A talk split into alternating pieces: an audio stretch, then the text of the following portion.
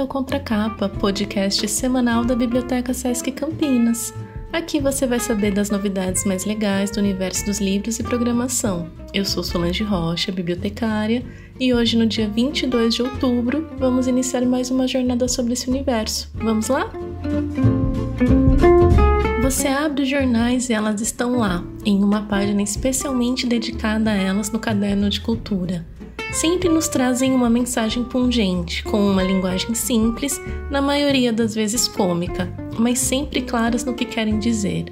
Quem nunca pegou o jornal dos pais em casa e foi ansioso procurar as famosas tirinhas ou histórias em quadrinhos? Eu já muitas vezes. Aliás, Antes de ler o jornal de fato, cansei de procurar as tirinhas de Laerte, Snoopy, a turma do Charlie Brown, ou as sacadas incríveis que Mafalda, com apenas 6 anos, é capaz de ter. Hoje teremos o imenso prazer de falar sobre um gênero literário que durante muito tempo foi marginalizado, sendo considerado texto de criança ou sem grande glamour pela forma como é pensado. Vamos conhecer a história das histórias em quadrinhos. As histórias em quadrinhos ou simplesmente HQs normalmente estão associadas à narração, apresentando texto e imagem que estabelecem uma ideia de complementaridade. A primeira história em quadrinhos, com as características que conhecemos hoje, foi publicada nos Estados Unidos em 1894, em uma revista chamada True, pelo americano Richard Outcatt. Meses mais tarde, o jornal New York World começou a publicá-la oficialmente. Essa HQ intitulou-se The Yellow Kid e narrava as peripécias de uma criança que vivia nos guetos de Nova York, sempre vestida com uma grande camisa amarela. A personagem comunicava-se por meio de gírias, numa linguagem bastante coloquial, e trazia reflexões acerca da sociedade de consumo e de questões raciais e urbanas. As comics como são conhecidas nos países de língua inglesa, surgiram na mesma época do cinematógrafo, mas diferente do que aconteceu com o cinema, que desde sua estreia foi considerada a sétima arte, os quadrinhos não receberam da crítica a devida importância, sendo até mesmo considerados como uma má influência para crianças e adolescentes. Isso aconteceu em virtude das temáticas abordadas, que fugiam às narrativas convencionais, pois se nem a disposição no papel era convencional, por que a linguagem o seria? Essa inovação provocou grande estranhamento, e as impressões iniciais sobre as HQs transportaram a arte sequencial para o submundo das artes, onde permaneceu até a década de 60, quando invadiu o universo acadêmico e ganhou a simpatia de estudantes e professores. No Brasil, a primeira revista em quadrinhos chamou-se o Tico Tico e foi publicada em 1905 pelo periódico O Malho. Idealizada pelo artista Renata de Castro, foi influenciada pela HQ francesa La Semaine de Suzette e teve como personagem mais popular o garoto Chiquinho. Mas foi apenas em 60 que o público brasileiro teve um gibi inteiramente colorido com a publicação de A Turma do Pererê, do cartunista Ziraldo. O gibi foi apresentado pela editora O Cruzeiro e trazia personagens inspirados na cultura nacional. Em 64, o gibi foi retirado de circulação por conta da censura instaurada durante a ditadura militar e só voltou a ser publicado novamente em 1975. Foi também na década de 60 que surgiu a história em quadrinhos mais conhecida do Brasil, A Turma da Mônica, criada pelo cartunista paulistano Maurício de Souza. A revistinha fez tanto sucesso que hoje é publicada em mais de 40 países e traduzida em 14 idiomas. Nos últimos anos, o Brasil tem a felicidade de contar com uma série de artistas na área de HQ, com uma safra de jovens artistas como Fábio Moon, Gabriel Bá, Marcelo de Salete, entre tantos outros nomes que vêm revolucionando a cara da HQ brasileira. Vale conferir. Primeiras dicas de leitura são produções brasileiras do quadrinista, ilustrador e professor Marcelo de Salete. Mestre em História da Arte pela Universidade de São Paulo, fez o curso de design gráfico quando era adolescente e trabalhou como ilustrador para diversas editoras. Suas obras mais aclamadas tratam da história da resistência à escravidão no Brasil pela ótica dos povos negros. Cumbi, de 2014, e Angola Janga, de 2017, ambas publicadas pela editora Veneta. Angola Janga é uma história sobre o quilombo dos Palmares e levou 11 anos de pesquisa e criação pelo autor. A edição norte-americana de Cumbi, traduzida para o inglês como Run for It, venceu o prêmio Eisner de melhor edição americana de material estrangeiro no ano de 2018. Temas importantes são tratados com muita seriedade e muita pesquisa, como na pesquisa de 11 anos de Dissalete para a produção da fabulosa HQ Angola Janga.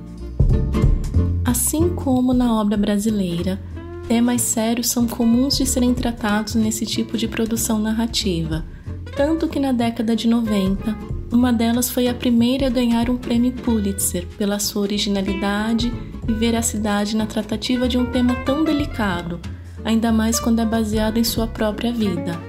Art Spiegelman reuniu as memórias de seu pai, sobrevivente do Holocausto, e criou Maus, uma graphic novel que inicialmente foi publicada de modo seriado entre os anos de 1980 a 1991. Maus, que significa rato em alemão, é a história de Vladek Spiegelman, judeu polonês que sobreviveu ao campo de concentração de Auschwitz, narrada por ele próprio ao filho Art. A obra é um sucesso estrondoso de público e de crítica. Desde que foi lançada, tem sido objeto de estudos e análise de especialistas de diversas áreas: história, literatura, artes e psicologia. Em nova tradução, o livro é agora relançado em duas partes reunidas num só volume nas tiras, os judeus são desenhados como ratos e os nazistas ganham feições de gatos. Poloneses não judeus são porcos e americanos cachorros. Esse recurso, aliado à ausência de cor dos quadrinhos, reflete o espírito do livro. Trata-se de um relato incisivo e perturbador que evidencia a brutalidade da catástrofe do Holocausto. Spielman, porém, evita o sentimentalismo e interrompe algumas vezes a narrativa para dar espaço às dúvidas e inquietações. É implacável com o protagonista, seu próprio pai, retratado como valoroso e destemido, mas também como sovina, racista e mesquinho. De vários pontos de vista, uma obra sem equivalente no universo dos quadrinhos e um relato único e histórico de valor inestimável.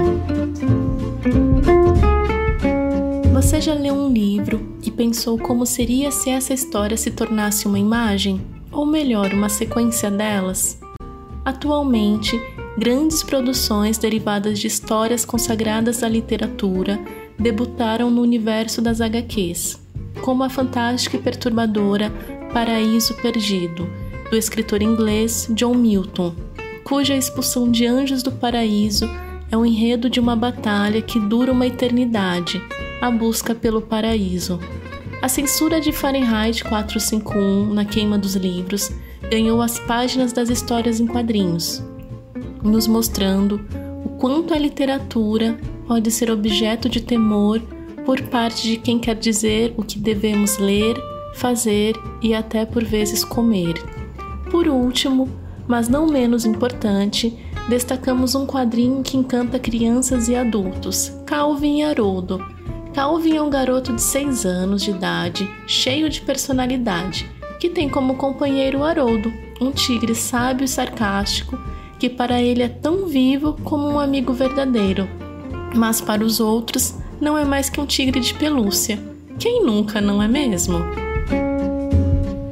Agora, teremos o prazer de acompanhar o Papo Saúde com a participação do educador esportivo Lucas Akira, que entrevista a nutricionista Flávia, aqui do SESC Campinas, com o tema Nutrindo através do alimento e do movimento. Vamos conferir?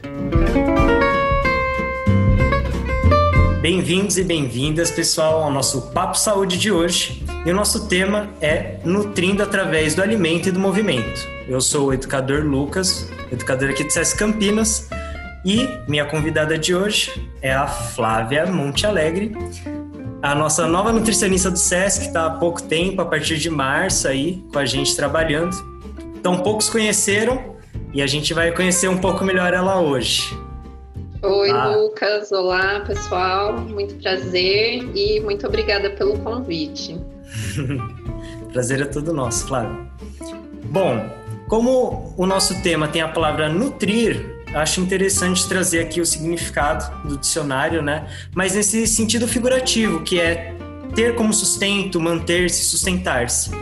Então a gente pode entender que o alimento sim sustenta a gente, sustenta nosso corpo, nossa saúde, mas assim como o oxigênio também, o movimento também, são coisas, são exemplos que nos nutrem. Então a gente pode sair dessa ideia de que o que nutre a gente é só o alimento. Hoje a gente vai falar bastante sobre alimentação, mas vai criar também paralelos aí com o movimento.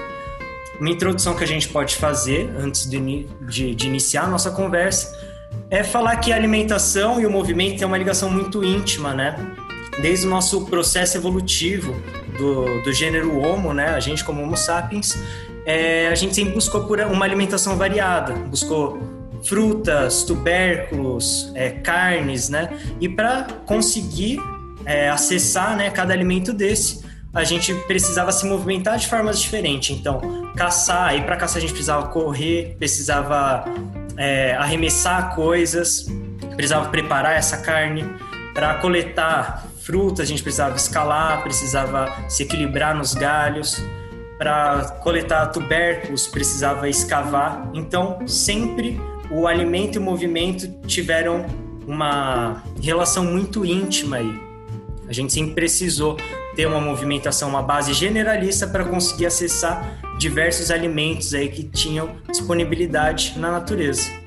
Então, para nossa primeira pergunta, Flávia, é, hoje em dia a gente sabe que a gente tem acesso à comida sempre que a gente precisa. É só a gente ir no mercado e a gente tem uma variedade de opções aí à nossa disposição, né? E a gente sabe também que em outras épocas da história da humanidade isso foi bem diferente. Isso então é um ponto positivo para a gente? É, Lucas, essa pergunta sua é muito interessante e eu diria que a resposta é depende nem sim, nem não. Por quê? É, pensando aí um pouco nessa introdução que você fez, né, do homem primitivo, ele tinha o acesso ao alimento in natura, né, ao alimento natural, e ele estava relacionado ao movimento. Então ele, né, tinha esse gasto para obter o alimento. Depois a gente teve aí o advento é, da agricultura que permitiu abrir um pouco o leque né, da, da variedade de alimentos que o homem é, tinha acesso. Porque enquanto ele estava na caça, era o que ele ia encontrando pelo caminho ou que tinha disponível ali, que aquela terra era fértil para para produzir. E já com a agricultura tinha um manejo né, da, do solo, enfim, é, outros manejos que permitiram aí ampliar um pouco a, a variedade dos alimentos e também trazer um pouco dos alimentos processados, né? Que são aqueles que têm base de um alimento in natura, mas que sofreu algum procedimento. Por exemplo, o arroz, que ele é descascado, o arroz branquinho, né? Ele tira a casquinha dele. E hoje a gente tem acesso global aos alimentos. Então, alguns alimentos, frutas que vêm né, de importação e exportação, a gente tem assim praticamente como encontrar tudo, né, em alguns mercados específicos, mas também nós temos aí a indústria que fabrica ingredientes que são a base de alimentos, né, que são os ultraprocessados. Então, é, de, por que, que eu falei depende? porque depende da sua escolha. Hoje, é, a gente tem acesso a tudo, mas dependendo da nossa escolha, isso pode ser um ponto positivo, né? No, no, sentido da gente experimentar novos alimentos, ter acesso a coisas que não são aqui da nossa região e clima, mas pode ser negativo se a gente for muito para esses alimentos que a base é industrializado, né? Ah, bacana, Flávia. Então, acho que para o pessoal entender melhor é, quais seriam as melhores escolhas, é interessante a gente entender a diferença entre alimentos in natura, processados e ultraprocessados. Você poderia falar ah, um pouquinho para a gente? Sim, claro.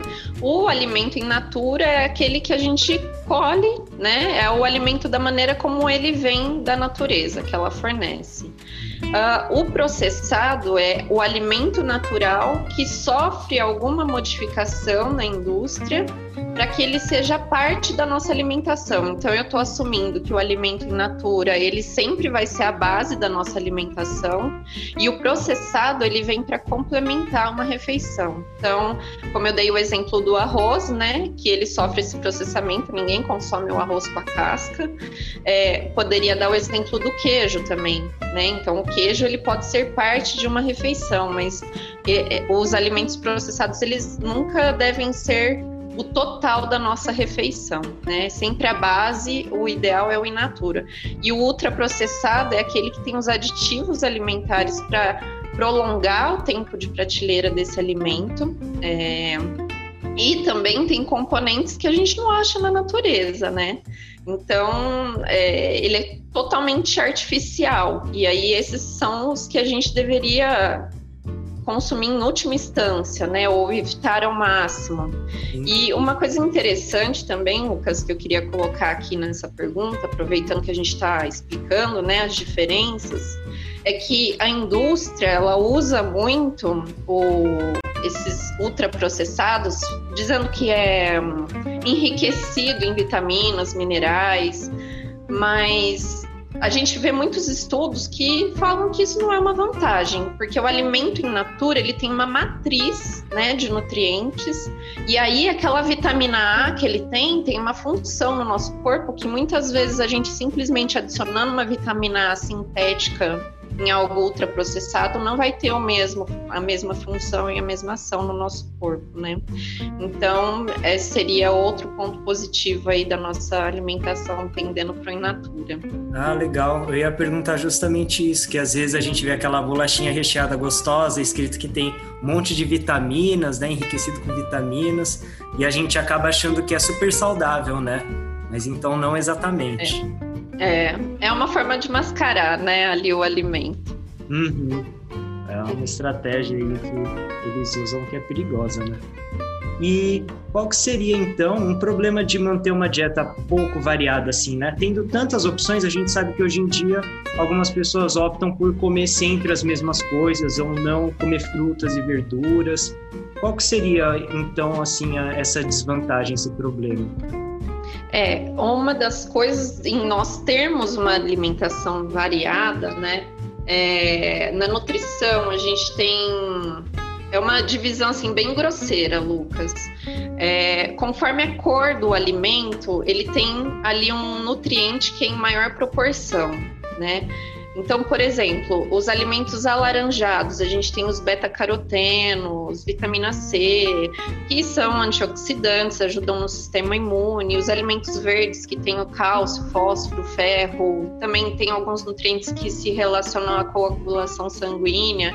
Então, o problema de se manter uma alimentação um pouco variada é a diversidade, da mesma forma que você limita o acesso aos alimentos diferentes e de cores diferentes, você está se limitando também ao acesso a esses nutrientes, né? E também, dependendo, se a gente for pensar em termos de textura alimentar, se ela for muito monótona, também sempre consumir alimentos líquidos ou pastosos ou que não exigem da mastigação, a gente também tem um comprometimento, né, da saúde óssea, dental, enfim, é todo esse comprometimento que teria em ter uma alimentação um pouco variada. Caramba, que legal. Então você já relacionou aí a alimentação com essa parte de movimento, com a parte física também, né, estrutural dos ossos. É, eu também enxergo muito isso, como eu sou um profissional do movimento, a gente acaba vendo que as pessoas acabam é, buscando sempre uma mesma prática de atividade física. Então, por exemplo, ah, só musculação, só corrida, por exemplo, né? Acho que são os mais comuns. E acho que se comporta igual dieta, igual uma dieta assim alimentar. Se a gente for pensar que uma pessoa sobreviveria assim comendo só batata, mas a gente consegue imaginar que talvez não seria no seu ápice de saúde, né? Ia faltar muitos nutrientes para ela.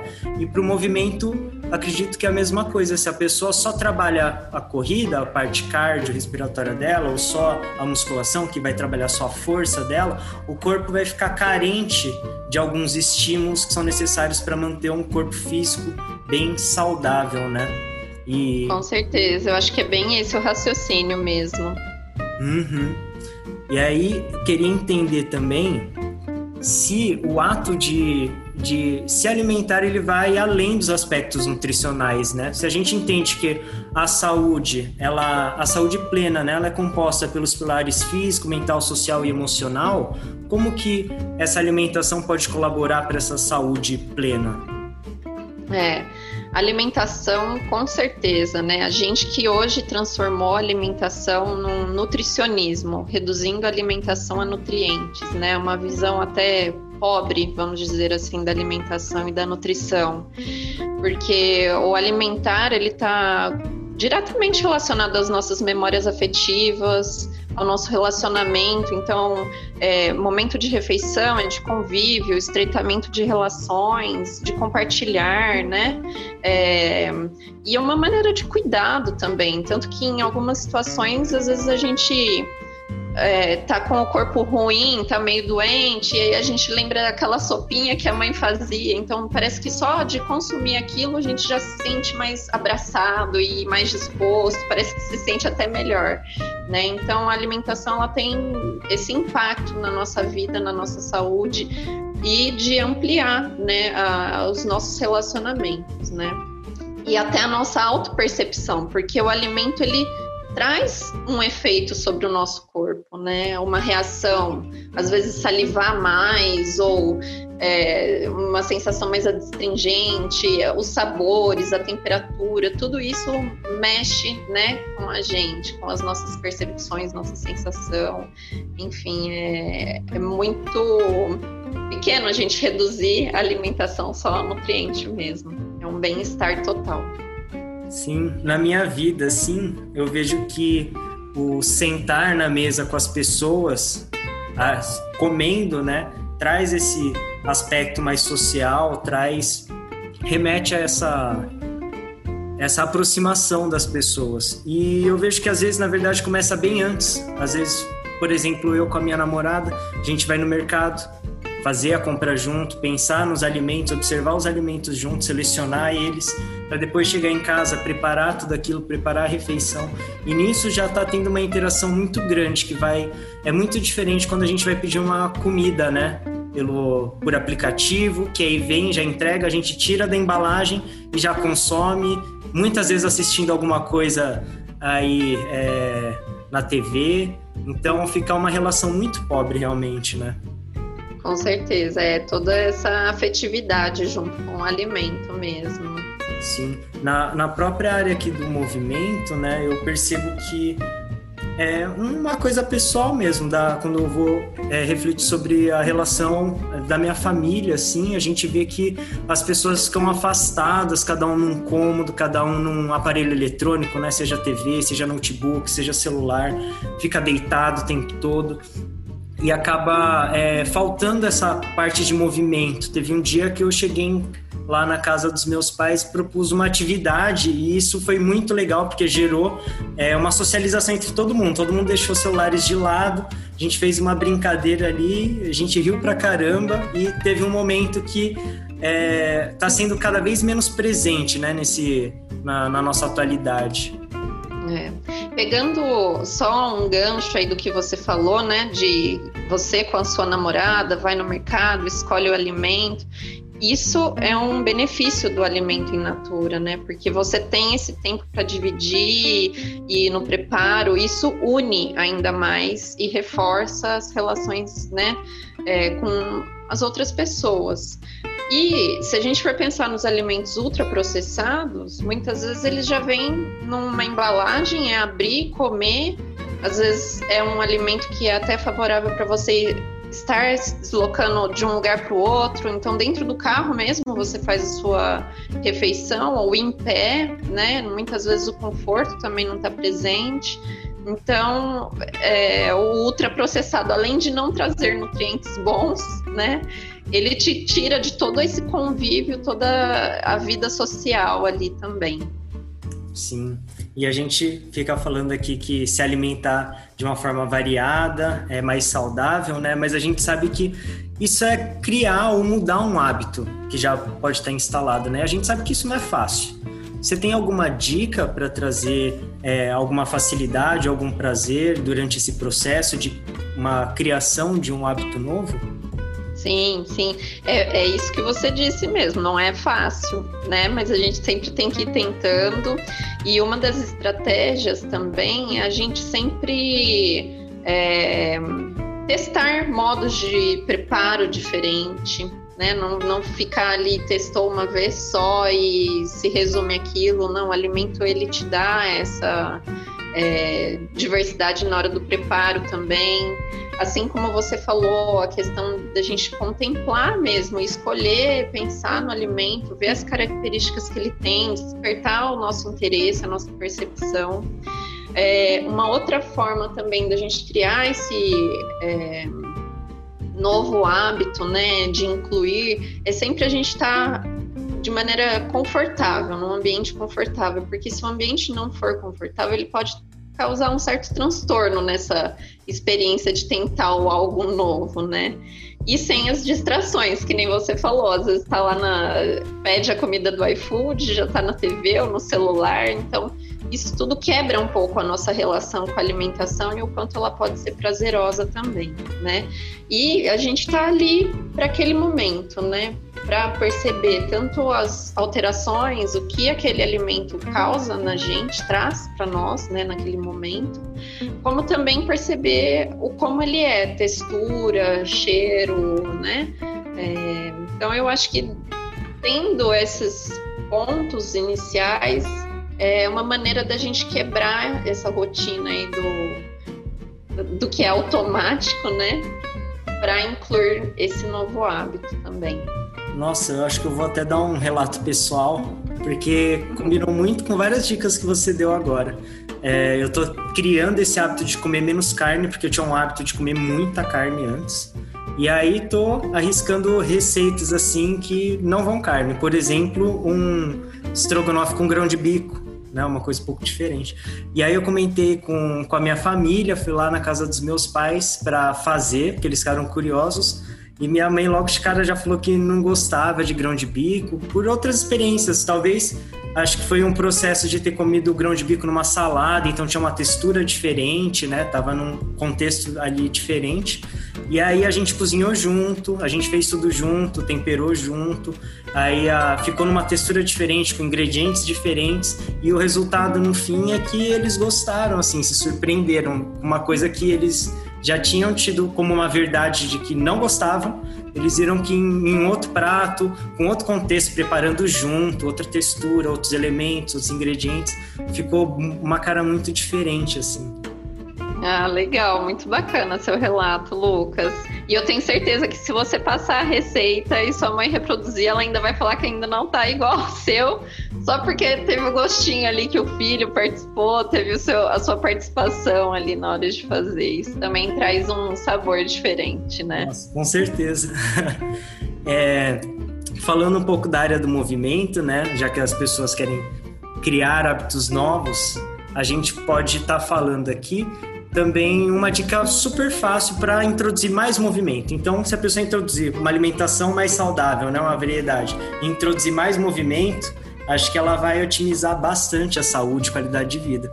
E essa dica seria introduzir em pequenos intervalos que tem no dia a dia algum tipo de movimento. Então, quem não tem cinco minutinhos de intervalo entre um compromisso e outro, né? E esses cinco minutinhos fazer um alongamento, mobilizar um pouco corpo, é, fazer, por que não, uns agachamentos, uns abdominais, é, pular corda, fazer qualquer coisa. Porque nesses cinco minutinhos que vão somando durante o dia, no fim eles podem virar uma hora, pode virar uma hora e meia. Às vezes você acha que não tem tempo para se movimentar uma hora no dia, e na verdade você tem, se você somar esses pequenos momentos. Então, é, cinco minutos a gente acha que é muito pouco, mas somado eles têm um grande poder.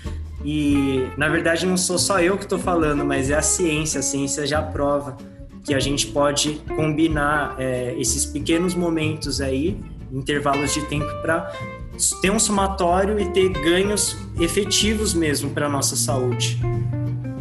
Então, é Legal, bacana a dica, gostei também.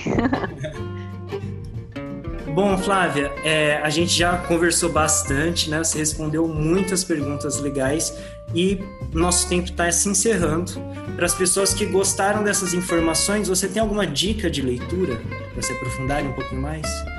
Ai, Lucas, eu tenho sim. É o Guia Alimentar para a População Brasileira de 2014. Ele fica disponível também no, na biblioteca do Ministério da Saúde, né, no site do Ministério da Saúde. Uma leitura muito fácil, traz bastante do conteúdo assim do que a gente abordou aqui e, claro, também tratando das regiões diferentes, né? Da, regionalizando o Brasil, então trazendo as características dos alimentos que são mais abundantes em cada região. Eu acho que é uma dica, uma leitura que é super válida. Que bacana, que legal. É, aqui para a área do movimento também e da nutrição, ele tem bastante elementos legais esse livro. Eu tenho como sugestão é, a leitura do livro A História do Corpo Humano, do professor Dr. Daniel Lieberman. Ele é um professor de biologia de Harvard e ele pesquisa muito sobre movimento e essa questão da, da evolução humana, né? É uma leitura muito enriquecedora, assim, muito legal. Bacana. Bom, fechando o nosso encontro, então, queria agradecer a Flávia por ter comparecido, por ter respondido as perguntas aí de forma tão clara para a gente. E lembrar vocês de continuar com a gente assistindo os próximos podcasts. Obrigado. Obrigada, Lucas. e a gente se vê aí nas próximas semanas. Tchau, tchau, pessoal.